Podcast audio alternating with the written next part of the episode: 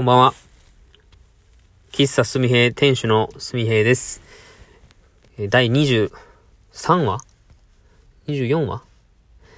えー、すみへいの一人語りラジオを収録したいと思います。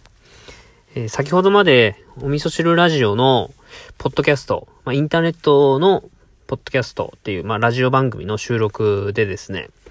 えー、シナヤンと、まあ、ナスケンのと僕の3人で、しなや家庭でですね、収録をしておりまして、まあ、今回は、喫茶すみへいの特番を組まさせてもらったんですよ。えー、先週、まあ、毎回ね、あの3人それぞれのテーマ、まあ、今やってる活動とか、まあ、そういうのを、まあ、15分か20分刻みぐらいでやってたんですけど、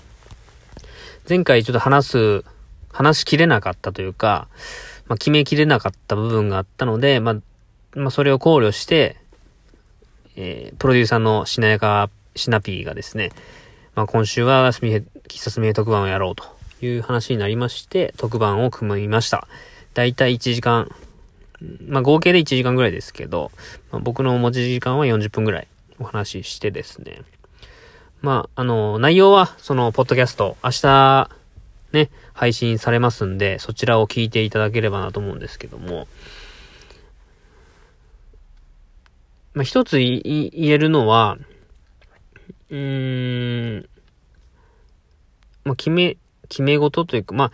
と、とにかくやってみようっていうところが、まあ、今の僕の活動の、まあ、基本姿勢になってるんかなと思っています。で、今までは、まあ、何かかんか言い訳を、言い訳というか理由をつけて、まあ、今回はやらないみたいなことを、えー、まあ、喫茶すみへいの雰囲気とか、まあ、なんか違うと思うみたいな理由でやってこなかったんですけど、あの、まあ、2018年の3月からやって、もうすぐ、あと2ヶ月でですね、まあ、丸2年になるわけですね。で、その間に僕は何杯目までやったのかな ?19?20?20 杯目？までや、20回ぐらいやったんですよ。で、えー、まあ、そろそろ違う展開もやってみてもいいのかなって思って、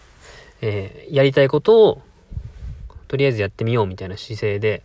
え取り組んでおります。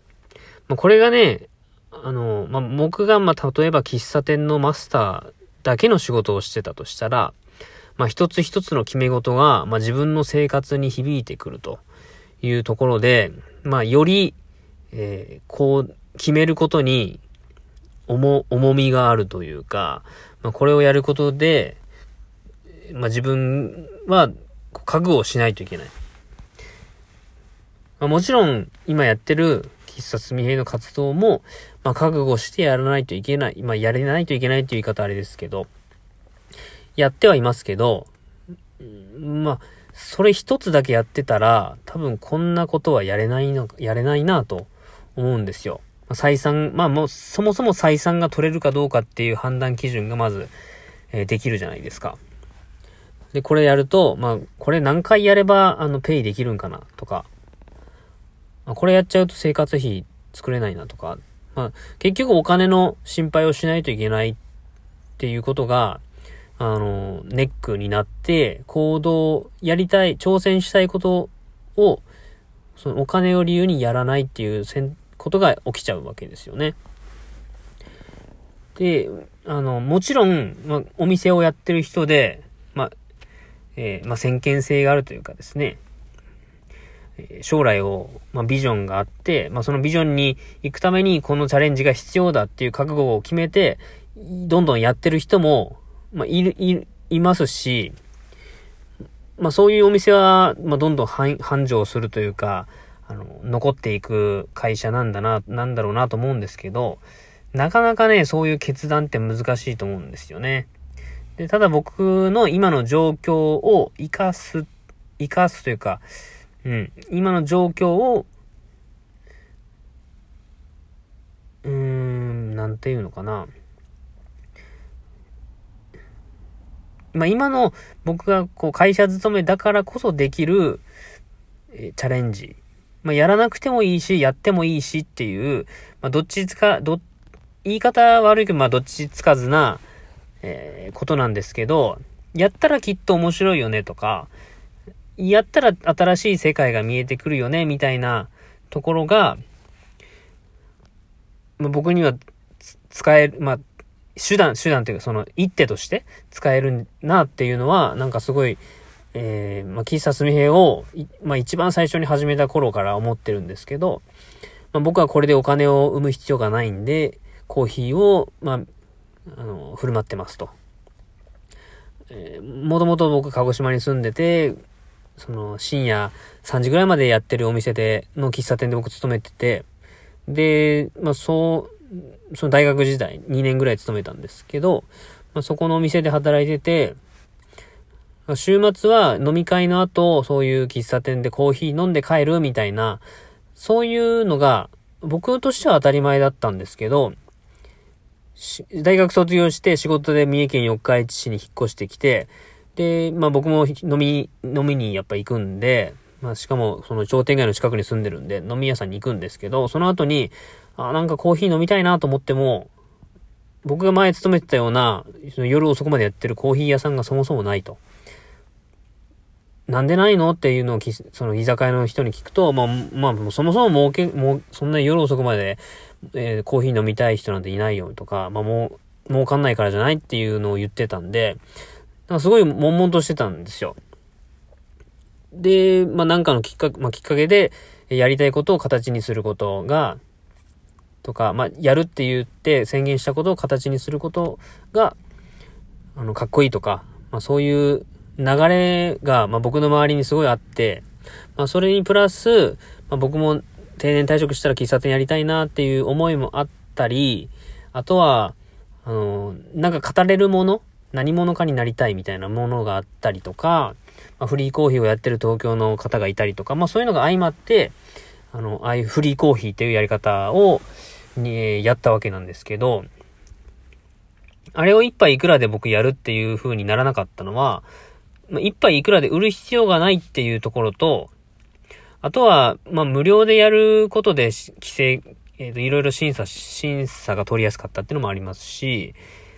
うん、まあ、僕が、あの、フリーターとか何も仕事しなければ、まあ、もしそういう思考になったら、これ一杯1000円ぐらいで売りたいな、みたいな、1000円、一杯500円で売りたいなとか、まあ、そもそもそういう人がおるんやったら、需要があるから高く売ってもいいんじゃないかみたいな思考になると思うんですけど、そういう思考にならなかったってのは、会社員だからっていうところはやっぱすごいあると思うんですよ。だからその、状況が、まあ今、えー、社会人もう丸8年経つのかな？それをありがたく、まあ恩恵を受けつつ、うん、まあ、ひ、えっと、まあ、最終的にっていうのはあれですけど、まあ、何かしら、まあ、僕が喫茶すみへをやったことで、えー、そんな奴がいる会社ってなんや、みたいななことになって、僕の今勤めてる会社のことを知ってもらって、でそれが仕事につながったら、まあ、それはそれすごいありがたいし、えー、僕を野放しに、そうやって、ね、振る舞いコーヒーをやらせてもらってる会社にも、恩返しできるかなというのもやっぱあって、だから、恩恵もありがたく受けつつ、まあそういうのも、まあちょっと頭の片隅にもあったりするわけなんですけどね。うん。まあそんなところでですね、まああのー、新たな展開を、えー、今模索しております。で、年内それを一つでも形にしてですね、うん、まあレベルアップした、うん、喫茶すみへとか、まあ、すみへ自身の人間力というか、まあ、品性というか、なんだろうな。まあ、住田良平っていう一個人の成長したいと。成長していろんな人と出会いたいと。いろんな人と出会っていろんな価値観に触れ合い、触れたいと。そういう欲がですね、僕の行動を、まあ、後押ししてくれてるなと思うんで、うん。なんだろうな、今なんか話そうと思ったんだよな。なんか話そうと思ったんだよな。うんと、なんだろう、思い出せない。なんだろう、なんだろう、なんだろう。喫茶すみへうんうん。喫茶すみへうんうん。うん。あ、ちょ、なんだろうな。思い出せない。なんだ。あの、なんだ、なんだ。うーん。うん。